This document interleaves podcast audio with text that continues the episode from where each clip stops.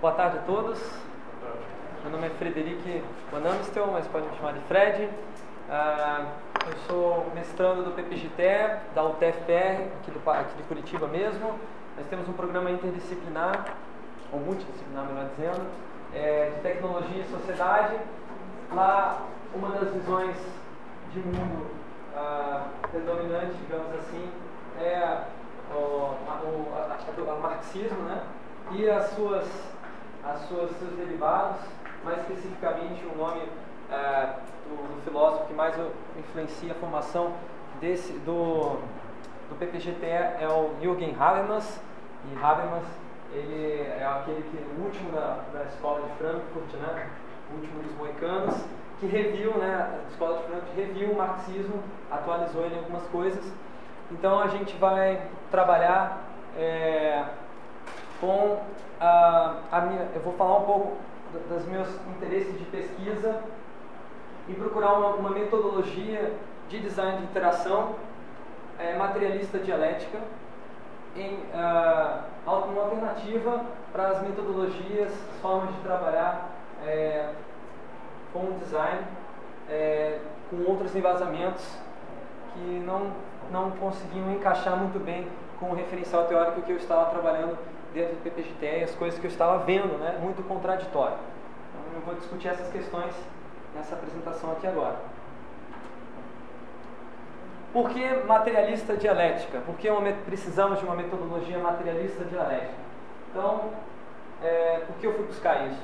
Porque eu estou inserido no contexto de produção de websites e recentemente houve uma mudança, uma transformação, uma discussão, é, uma, uma revisão de conceitos na web, que é a tal da Web 2.0, teve uma apresentação acho que anteontem aqui no Kurdistan que lotou a sala. Logo, isso significa que é um assunto que está se tomando bastante, é, bastante exposição. No entanto, é, as pessoas veem de uma forma muito superficial. Ah, não, agora é Web 1, agora é Web 2. Ah, está é uma nova fase. É pergunta, é evolução ou é revolução? Bom, é, eu não vou responder essa, essa questão. O que eu vejo é que é uma oportunidade para uma revolução. Sim, pode ser, pode não ser. No sentido de que ah, anteriormente só pessoas especialistas, é, pessoas graduadas, pessoas com tá, é, alguma, alguma espécie de legitimação na sociedade poderiam é, ter poder sobre a mídia e agora qualquer pessoa, é, desde que ela domine um, um corpo de conhecimentos pequeno, relativamente pequeno, sem precisar de, um, de, uma, de uma legitimação social, ela pode estar participando dessa mídia ativamente. Então isso reconfigura é, quem projeta e quem usa.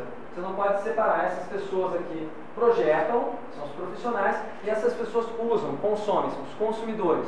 Você tem uma mistura, porque aqueles que consomem também projetam e aqueles que projetam também usam, também consomem. Então, é, a gente trabalhava com design centrado no usuário, basicamente é, é, através das ideias de Donald Norman e dos seus subconsequentes trabalhos assim, pessoas que trabalharam com o paradigma da psicologia cognitiva, nós chegamos à conclusão de que não era suficiente essa, essa, esse referencial para trabalhar com essa situação. Vou explicar por quê. Então, um exemplo é o site da Wikipedia, que é a enciclopédia livre, ao qual é construída pelos, pelos seus leitores, que não pode ser definido só como leitores. Ou seja, vocês podem é, acessar a Wikipedia e as páginas, a, a exceção dessas daqui, elas têm um botãozinho lá em cima, editar, que você pode clicar e editar de fato, ter salvar imediatamente a página está atualizada com a sua contribuição. Logo, você não é só um leitor, você também é um escritor. Mas essa página está fechada, por quê? Porque existe um corpo de administrativo dentro, dentro dessa Wikipedia que emerge dos próprios colaboradores, aqueles que colaboram mais acabam adquirindo certo privilégio dentro da comunidade e ganham é, o status de moderadores e privilégio de editar páginas principais, como é o caso dessa primeira página da, da Wikipedia em português, por exemplo. Notem como ela tem um determinado layout. Tá? Você fala, ah, não, mas Wikipedia, né? Wikipedia é só edição de conteúdo. As pessoas participam de edição de conteúdo. Você não pode dizer que elas são designers. Tudo bem? Não pode. Mas vamos ver o que acontece. Essa é a Wikipedia português. Tá? Então, no, no histórico atrás, contribuições das pessoas que fizeram, as pessoas que tinham acesso, privilégio de mudar essa página. Agora compare com o mesmo, a mesma página, né? É, só que na versão espanhola, um outro layout. Quem criou esse layout? Os designers da Wikimedia Foundation, a empresa que, quer dizer, a empresa, a instituição sem fins lucrativos que, que cuida dessa, dessa comunidade?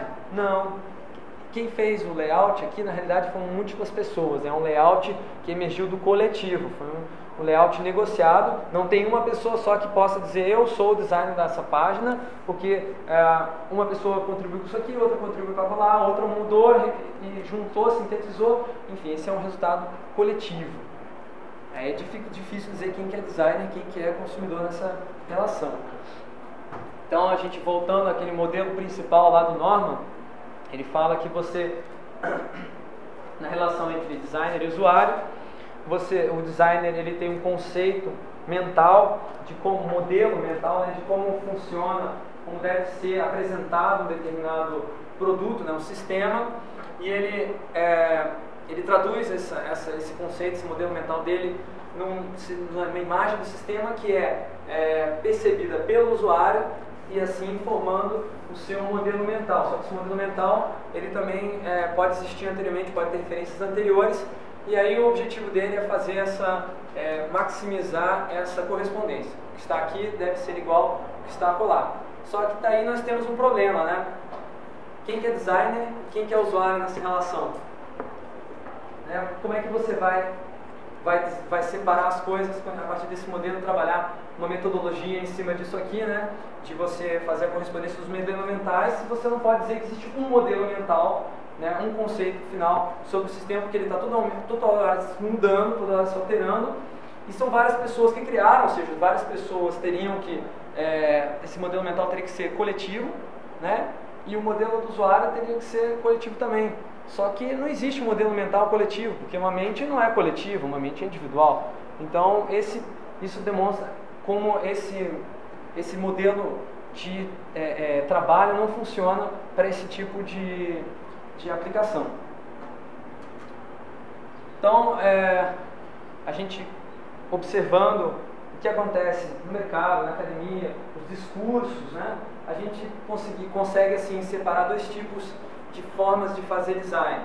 Basicamente, um modelo de trabalho design pré-concebido, ou seja, o designer tem uma ideia genial, ele busca inspiração, tá? mas ele, ele, o processo de design começa quando ele tem uma ideia genial e essa ideia genial ele vai tentar ao máximo possível implementar essa ideia, concretizar essa ideia. Então ele vai uh, fazer de tudo para que essa ideia se torne cada vez mais aperfeiçoada e se torne um produto concretizado.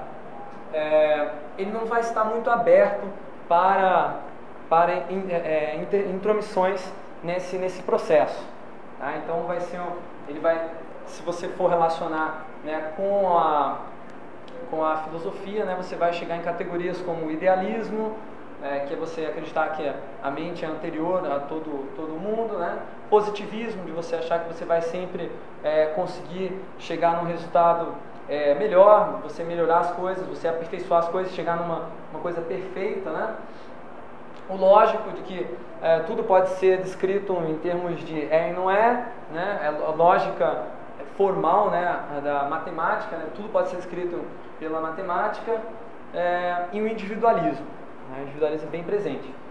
Em contraposição, nós temos então é, o paradigma do design negociado, onde ah, o designer ou as pessoas, não precisa necessariamente rotular como o designer, né? As pessoas elas articulam entre si, negociam é, características do, do projeto.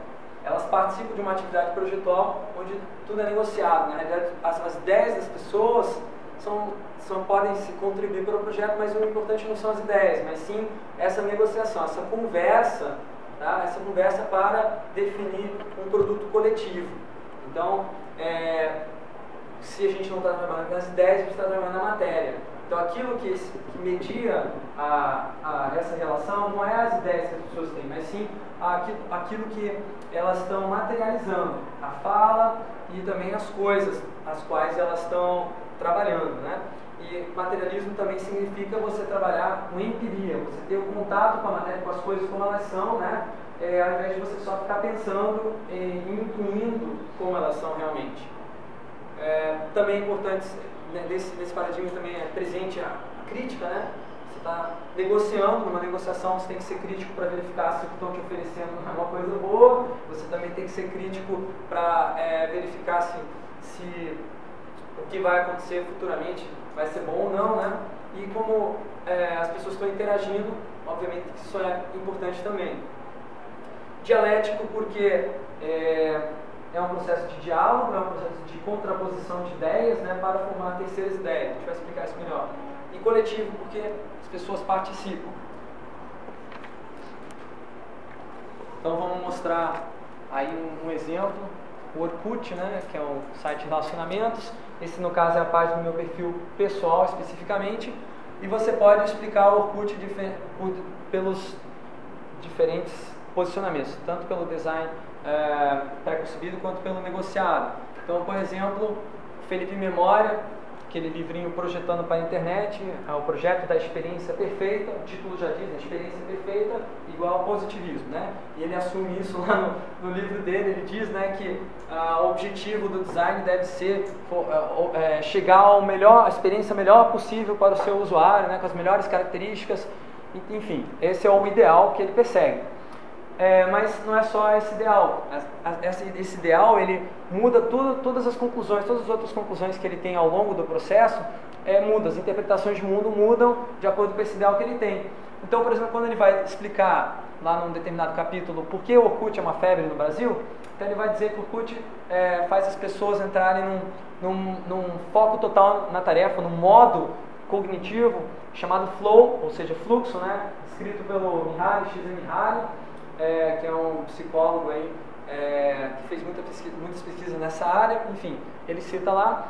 É, então a pessoa só está fazendo aquilo ali, né? Entra no Orkut e alguma coisa no Orkut faz a pessoa ficar ali só clicando, clicando, clicando, adicionando amigos e tal, ela esquece, está caindo o mundo ao, ao, redor dela, ela está só concentrada no Orkut. Então ele vê como um, a chave é um processo individual cognitivo que a pessoa fica é, focada na tarefa, né? Então ele, ele interpreta que o elemento comunidade no Orkut, né, você tem aquelas comunidades, ou outro site, o Hattrick, ele por exemplo dá exemplo, né, é, você bota o elemento comunidade ele faz uma analogia, como se fosse adicionar um efeito álcool numa festa. A festa pode dar uma porcaria, mas se você é, adiciona o álcool, as pessoas relaxam, elas não percebem os defeitos da festa e é, vai tudo bem, no final a festa, é festa uma beleza. Então ele vê que os problemas são levados pelo usuário, né? se tiver alguma coisa que estimule eles, é, mas eles devem ser evitados pelos designers, ou seja, problemas não são coisas boas, devem ser evitados ao máximo porque você quer alguma coisa perfeita, obviamente. Agora, uma outra, uma outra explicação por que as redes sociais fazem tanto sucesso, enfim, pegaram tão bem, é dada por Dana Boyd, que é uma pesquisadora da Yahoo e eu não me lembro qual universidade, mas enfim, o referencial dela é etnometodologia, que trabalha com algumas ideias é, não que é contra o cognitivismo, tá? Eles tentam, é, assim, são iconoclastas com relação a teorias explicadoras, explicadoras da mente e tal, mas enfim, é não é, não é marxista especificamente é, ortodoxa, mas ela explica de uma forma bem diferenciada. Ela fala o seguinte, que a pessoa numa rede social como o Orkut ou o Friendster, ela tem uma sensação de maior controle sobre a negociação da identidade dela diante do grupo, os grupos, na realidade, que ela pertence. Então ela, ela, ela sente que ela tem um, um, controle maior. Não, agora estou fazendo o meu perfil, estou controlando, agora eu posso parecer que eu sou uma pessoa legal, embora eu não seja, posso parecer que sou extrovertido, mas eu, não, eu sei que eu não sou, mas eu vou tentar parecer, né? Ou como no outro trabalho que mostraram lá, uh, o cult em moda, né? A pessoa colocava lá a comunidade Dolce Gabbana, eu uso Dolce Gabbana, mas o cara nunca teve um tostão furado para poder comprar um negócio desse. Mas ele entra nessa comunidade e faz parte desse status, ele negocia essa identidade com o grupo. Então, uh, as pessoas buscam uma identidade única, ser diferente de todas as outras. Só que, na verdade, quer dizer, o que acontece na prática? A pessoa, quando ela está buscando essas comunidades e agregando, ela está, na realidade, é, se adequando a esses grupos que ela está interessada em se, se identificar e está se tornando, de certa forma, parecido com essas pessoas dentro desses grupos, só que mantendo ainda uma combinação única. Né? Ela participa de diversas comunidades que outras pessoas participam, mas as comunidades que ela escolheu é uma é único. Então aí é uma contradição. Por um lado ela busca a identidade única, por outra ela busca ser aceita em determinados grupos. Isso, isso é perfeitamente factível, né? não é um problema. Só que uh, aquele, aquele modelo que mostrei para vocês positivista não dá conta desse tipo de situação. Você pode, você não pode ter uh, uma situação contraditória num esquema positivista. Uh, agora, se você trabalha com a dialética, né, você pode trabalhar com as contradições, lidar com elas. Para isso ela existe, né? Então vamos eh, fazer um retrocesso histórico de onde surgiu a dialética e quais são os seus principais pressupostos, né? Então Heráclito é, o velho Heráclito, o dito pai da dialética lá na Grécia Antiga, ele dizia o seguinte: o homem não se banha duas vezes no mesmo rio. Por quê? Porque o rio já não é o mesmo rio, já correu, e o homem também já não é o mesmo homem, já evoluiu, já mudou. Né? Então, em consequência disso, tudo está em mudança, né? tudo muda, nada é estanque, não existem essências, né? não existem verdades absolutas, imutáveis.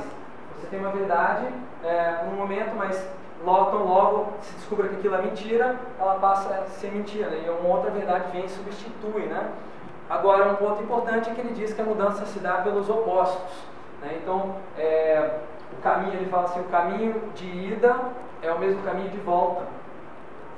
Depende só do seu ponto de vista.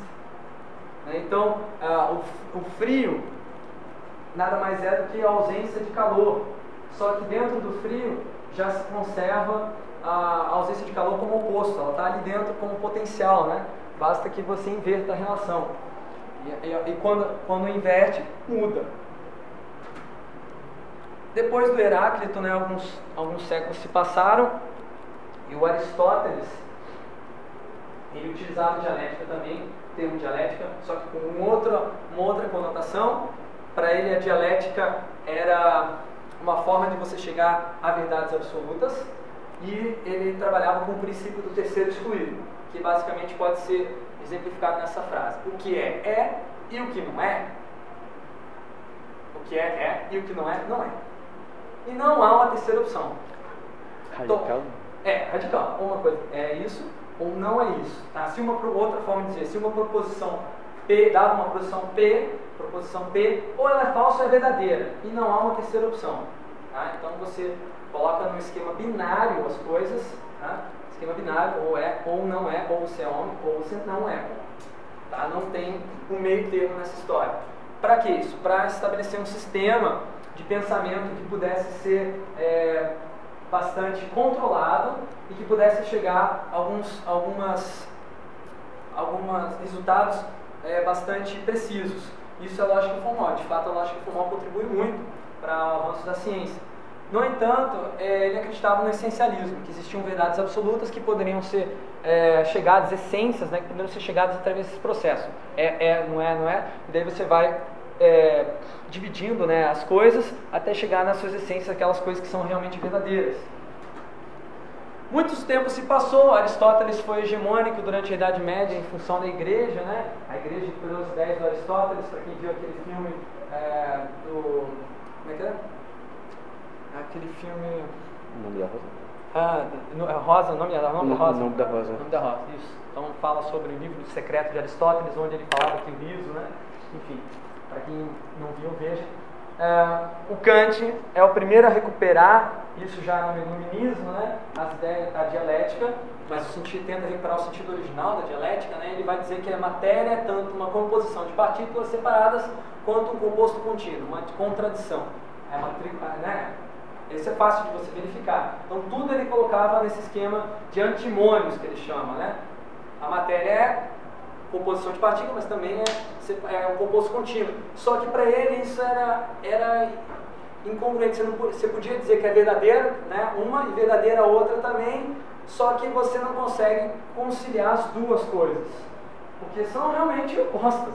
Então ele achava que por, pelo esse fato de você não conseguir é, conciliar, você não conseguia chegar à essência das coisas. E daí surge a fenomenologia, né? quer dizer, não surge, mas enfim, é, ela ganha um grande desenvolvimento porque ele diz o seguinte, a única coisa que a gente pode estudar são os fenômenos, não as essências. Tá? Mas aí, é, depois de um tempo, ah, não muito tempo, né, o Hegel disse o seguinte, né, Kant está certo e errado ao mesmo tempo. É para avaliar, né? Alguma coisa assim ele disse. Né? É, é, ele vai pegar as ideias do Kant, né? não vai negar elas, mas ele vai dizer, olha, tinha uma coisa que estava faltando no, no, no, Kant. O Kant separava as coisas, vamos analisar não. A matéria é um composto de partículas separadas, né? Quer dizer, na, é, é, e, e, vamos analisar que a matéria né, separada é, é um composto contínuo. Ele, ele analisava separadamente. Agora o Hegel fala, vamos juntar tudo. E quando a gente junta tese e antítese, nós chegamos a uma síntese. Um terceiro que é diferente, a tese da antítese, e que nos permite a mudança. Depois essa, essa, tese, essa síntese ela vai ter uma antítese também, você vai juntar e vai formar uma terceira síntese. Num processo que na semiótica pisciana a gente chama de semiose. Né? Aí no Hegel ele fala que isso é um processo histórico, né? semiose história. Né? Isso é muito interessante para o design, as ideias do Hegel, porque síntese é basicamente o métier do design. Né? O design visa fazer, é, chegar à síntese, sintetizar diante de uma, uma certa situação. Então, é, o Hegel estabelece que a, restabelece a verdade em movimento. Né? Não é possível dizer que uma coisa é verdade, não, única, não é possível você fixar uma verdade, a única coisa fixa, na, é, na verdade, é que ela está em movimento, que ela está mudando. Né? Então, se você quiser pegar a verdade, você tem que observá-la em movimento. Então, ele diz que o pensamento é o motor da história, que pelas contradições que as pessoas colocam, a história evolui e a essência está no espírito. Ele era bastante. Ele, ele investia muito na metafísica, então por isso é um, um tanto difícil de entender o texto dele. O Marx, né, ele, ele vem um século depois, mais ou menos, Marx e Hegel, né, e ele fala o seguinte: olha, o Hegel, tá de, a dialética dele é muito legal, mas está de cabeça para baixo. Né? Ele inverte, é necessário pô-la de cabeça para cima para obter a substância racional contida nesse invólucro misto. Vamos tirar, místico, né? Vamos tirar fora essa parte metafísica do, do Hegel, vamos tirar essa, essa parte do, espírito, essa coisa intangível que ele coloca, nessa né? essência original, que o Hegel acreditava numa essência que você podia chegar através do pensamento, da filosofia, e vamos trabalhar com aquilo que a gente tem de material, aquilo, aquilo que a gente pode pegar, né? mais tangível. Então ele fala que o concreto, pensamento concreto, ele é a síntese das múltiplas determinações. Então não basta tese antítese, o Max além, você tem que observar os fenômenos em sua totalidade para gerar uma síntese múltipla, o que não é fácil não. Ele vai, mas ele vai propor é, na, na sua método da economia política como fazer isso. Então, é, com base nas ideias do Marx, a gente a gente pode trabalhar com anti-essencialismo, não existem essências fixas, né? ele é bem iconoclasta em relação a isso, não existe, é, no dentro do homem não existe uma vontade pelo dinheiro anterior ao capitalismo, tá? dentro do homem o dinheiro não é uma coisa natural ao ser humano, tanto é que existem muitas comunidades anteriores né, ao capitalismo que funcionavam muito bem, claro, e por isso a gente é, criam uma, uma visão crítica sobre a nossa própria sociedade, porque o que a gente olha em volta da gente, a gente pensa é muito natural, na realidade é uma construção histórica, social, é uma, o que o Marx vai falar, ele vai fazer uma, uma desconstrução, na realidade, do, do, da nossa sociedade, sociedade do século XIX, né? e é, vai propor um método para você trabalhar com essa desconstrução. Ele vai colocar como categoria fundamental a oposição entre classes, né? Proletariado e os donos, do, do, os donos dos meios de produção, burguesia, né? ele vai falar que isso move né, é, a história. Então, para o Marx, se você começa do todo para as partes, você tem alguns problemas. Então, a, a, o Hegel fazia assim, né? ele fala, não, vamos, você está no todo holístico, uma visão holística para assim, para depois você é, trabalhar com as as questões mais particulares. O problema disso é o seguinte, que você inicialmente você tem uma representação caótica do todo. Como você não investigou as partes, o que você, a visão do todo que você tem é uma visão estereotipada, uma percepção inicial caótica que não corresponde realmente à realidade. Então o que acontece é você começa a investigar, quando você vai descendo as particularidades, você começa a seccionar esse todo em partes cada vez menores e você vai perdendo as relações que você tem entre essas partes. Então isso acontece muito na ciência hoje em dia. A gente vai seccionando os nossos conhecimentos né, em áreas e disciplinas e você perde as relações entre essas áreas. Então você perde a complexidade que existe né, nos todo. Então aí um exemplo é o, é o The Nine Pillars, Pillars of Successful Web Teams do Jesse James Garrett. Ele fala, olha, vamos separar nossas equipes de projetos de websites assim, né?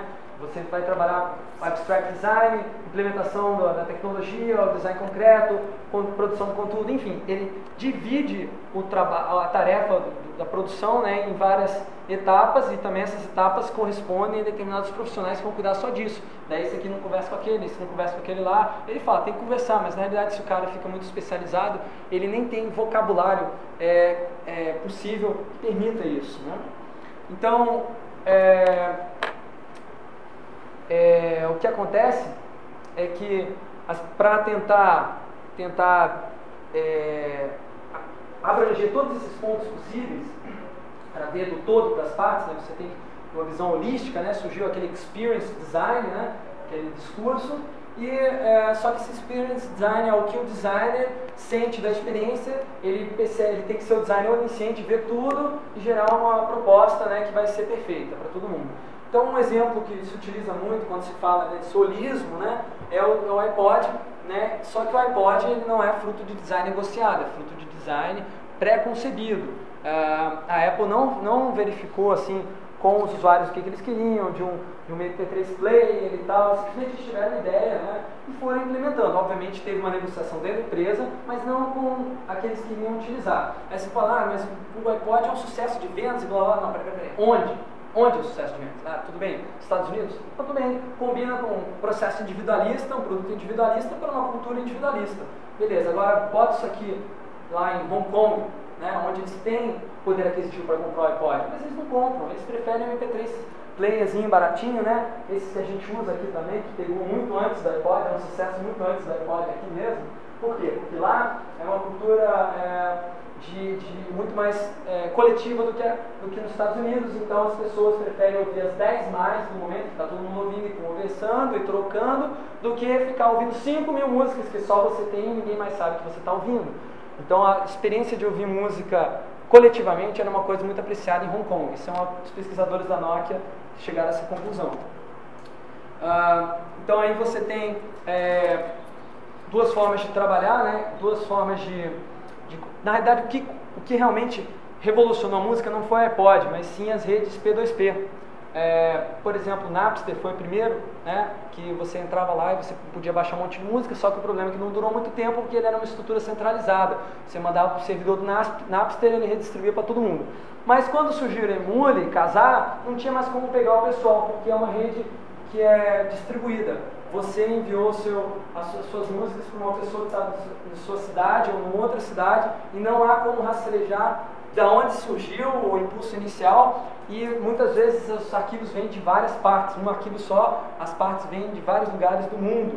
Então distribuiu, coletivizou o processo e realmente é, revolucionou a música, porque hoje a gente consome muito mais é, músicas dessa forma do que naquela forma tradicional é, comprando o CDzinho produzido lá na linha de produção tradicional. Então, o Marx recomenda começar das partes para o todo, não negar a visão caótica do todo, mas não confiar muito nela, e você identificando as partes em específico inicialmente, né? e você verificar principalmente as relações entre elas. Então, se você está analisando a interface do perfil do Orkut, você vai observar que é, esses pedidos de novos amigos, né, que aparecem no seu, no seu sistema, eles estão relacionados, de certa forma, com essa telinha aqui que te fala as atualizações dos últimos, dos últimos perfis dos seus amigos. Porque quando você vê isso aqui, é, você vai pensar duas vezes antes de aceitar alguém, porque se você aceitar, vai ficar aparecendo tudo que o cara atualiza aqui, né, pra você. Então você tem que pensar bem, né, porque se o cara começa a botar, postar muita coisa, né, muita gente reclamou disso aqui, e o Orkut agora está mais esperto, os caras já estão com equipe no Brasil, eles estão mudando. Pegaram isso aqui, ó, diminuíram um monte, jogaram mais para baixo, porque muita gente já estava se incomodando. Eles foram muito rápidos nessa mudança. Isso é design negociado. Eles mudaram. Antes era design preconcebido, eles tiveram uma ideia, ficaram dois anos com o Orkut sem mudar nada, Agora eles finalmente estão abrindo mais a, a participação. Né? Então, é, a partir desse, dessa visão, você tem uma empiria maior, você tem um contato maior com a realidade, você tem uma rica totalidade de determinações e relações diversas, para usar o termo do Marx, e você desmistifica as contradições. Se uma pessoa ela quer, ela quer numa determinada comunidade parecer rica e na outra determinada comunidade parecer pobre, isso é perfeitamente possível. E se você trabalha com esse das partes para o todo, você consegue entender por que, que a pessoa quer ser rica numa rica e pobre noutra. E não diz simplesmente esse cara não sabe nada do que é da vida. Né? Então você, não, você deixa os preconceitos de lado. Depois que você tem essa visão das partes, você chega no caminho de volta. Você forma, você volta ao todo, você vai observar como essas partes se relacionam ao todo do, do, da sua percepção do Orkut. Né? Então você chega a, essa, a esse momento com um conhecimento mais profundo e substancial dos fenômenos da realidade. Então as suas abstrações, as suas generalizações, suas interpretações sobre como o Orkut é utilizado pelas pessoas, como elas se apropriam dele, ela vai ser muito mais embasada na realidade, como realmente é, não simplesmente nos estereótipos, nos preconceitos que você formou na sua visão pessoal é, em relação ao CUT. Então acontece muito os designers basarem todo o discurso deles nos achismos. Mas se você trabalha com empiria, isso não, isso não é muito possível. Né? Então, como trabalhos futuros, é, vocês viram é, um cabedal, um referencial teórico abstrato, quer dizer, termos abstratos, mas a gente pretende é, levar isso à prática e a prática nos indica, quer dizer, a teoria nos indica que a prática deve ser participativa, o design deve ser participativo e é isso que a gente está tentando é, trabalhar numa comunidade é, aqui em Curitiba, na, na minha, no meu projeto de dissertação. Então, é, eu quero também, nesse processo, compreender melhor como funciona uma atividade projetual coletiva, quais são as dinâmicas, né, o que é preciso para que ela aconteça, né, enfim, é isso que está me interessando no momento. Então agradeço a presença de vocês e fica o meu e-mail aí para contar.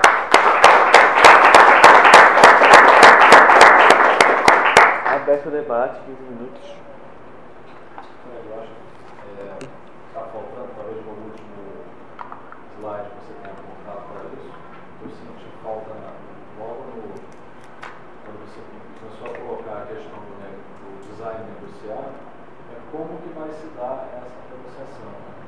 Como que a equipe de designers vai, qual o método de trabalho para a equipe de designers conseguir chegar a essa negociação com a equipe de usuários, que para vocês são designers também. Né? Mas é. como, é que é, como seria esse método para tornar factível essa negociação? É, essa é uma pergunta difícil, difícil, porque é, eu ainda não descobri como. Eu estou ainda descobrindo. Primeiro eu cheguei à conclusão, olha, vai ter que mudar. Aí tá, mas o que eu preciso saber para mudar? Então é isso que, isso que eu estou comunicando aqui. Ó. Isso aqui foram as minhas reflexões teóricas.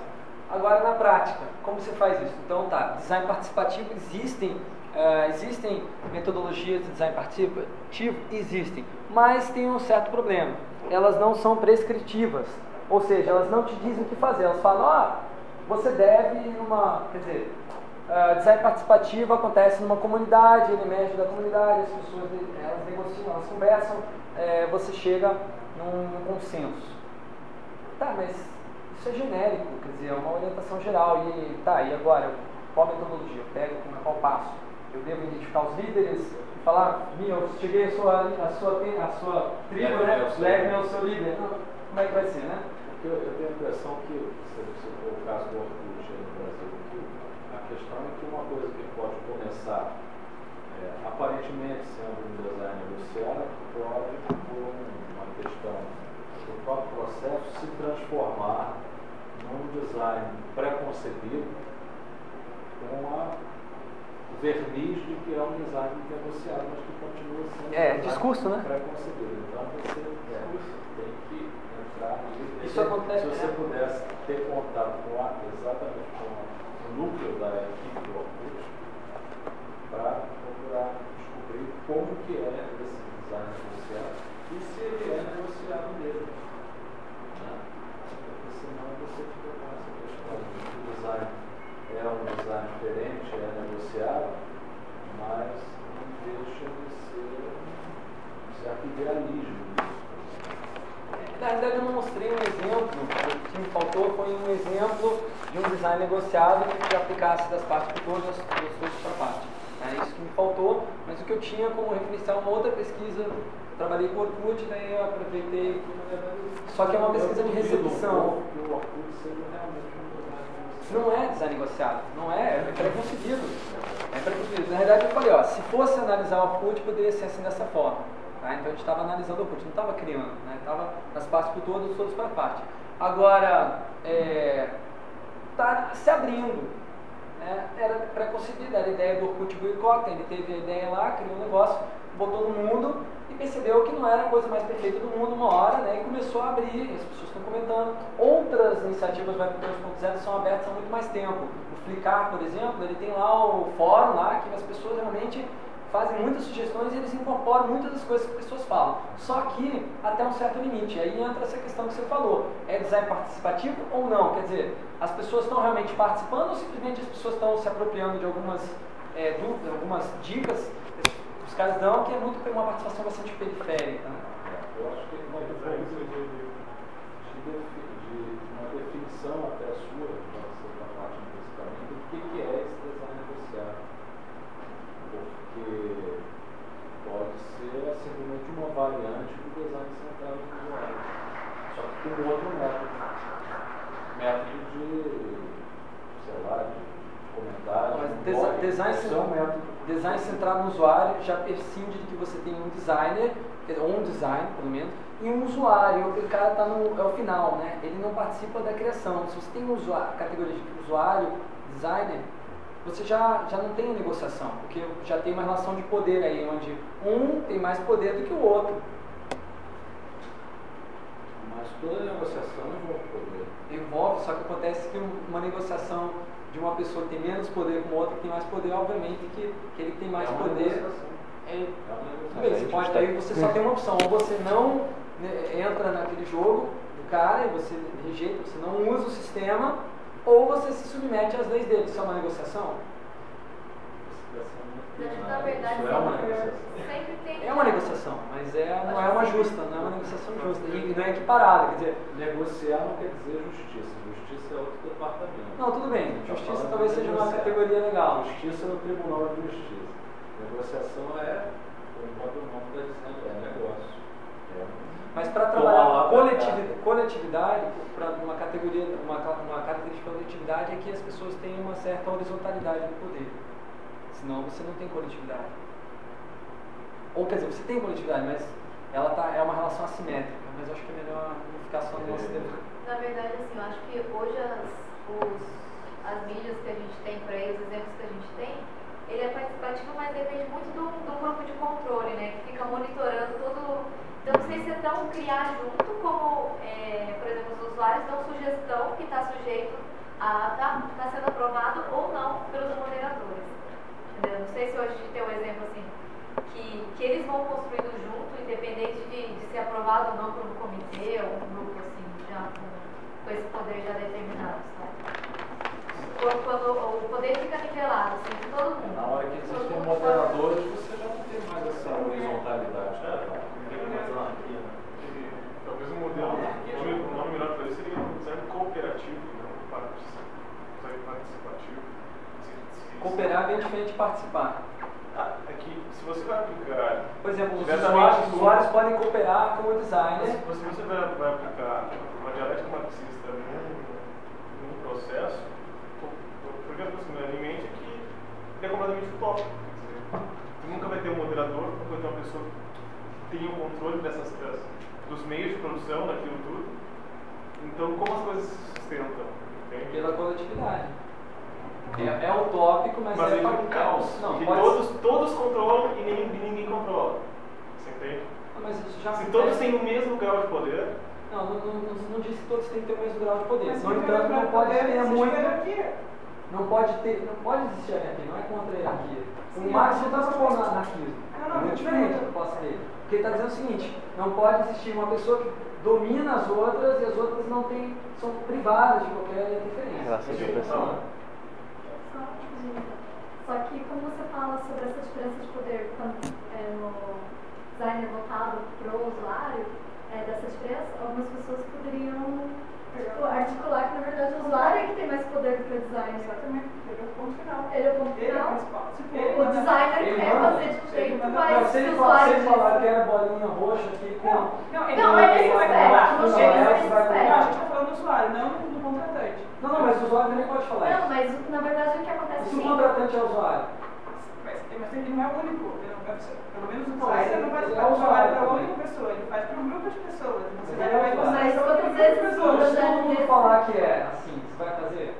Não, você está fazendo para um público específico. Você está Se fazendo o para aquele público te público. diz, Você vai fazer eu não vou fazer isso que você acha que eu vou fazer, o designer tem que mudar de ideia. É, é questão de, de prioridade, né? não, eu só estou colocando, existe os dois lados. Existe Existe os dois lados, existe esse lado que o designer se coloca de uma forma, mas que o, o público, o, que, o usuário, é, a gente trabalha a questão desse usuário, não como um indivíduo, mas como uma coletividade. Mas quem é a palavra final?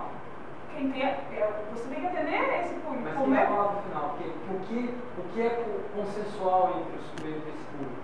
Quem diz aquilo que é comum entre esses públicos e define aquilo que vai ser melhor para todo mundo? Sim, é o profissional que contratado de fazer isso, é o designer. Então está aí uma relação de poder, de uma- um privilégio extra que nenhum outro usuário tem. E no sistema cooperativo ou participativo da mesma forma, existe Quem uma define o que pessoa é que comum? vai Quem define que é comum na Wikipedia, por exemplo? Não é o- um designer profissional contratado, não é um moderador, mas sim são as.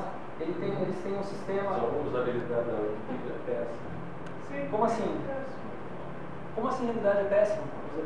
A usabilidade, eu não estou falando de usabilidade. Eu não tô falando, agora peraí, peraí. Mas se você quer dar poder ao usuário Deixa eu terminar, deixa eu terminar. Você tem que dar usabilidade. Não, calma aí, calma aí. Mas deixa eu terminar, olha só. Tá? Eles fazem é, regularmente em várias áreas temáticas da Wikipedia, eles têm grupos de trabalho que vão discutir como está se desenvolvendo a Wikipedia naquela área. Tá? Então as definições são feitas em conjunto. Tá? Existem moderadores que são operacionais, as decisões principais são levadas ao grupo. Agora, deixa eu só terminar. Tá. Acabou É. o tempo. Desculpa. Agora, em relação ao que você falou de usabilidade, ter usabilidade, não ter usabilidade, usabilidade para quem?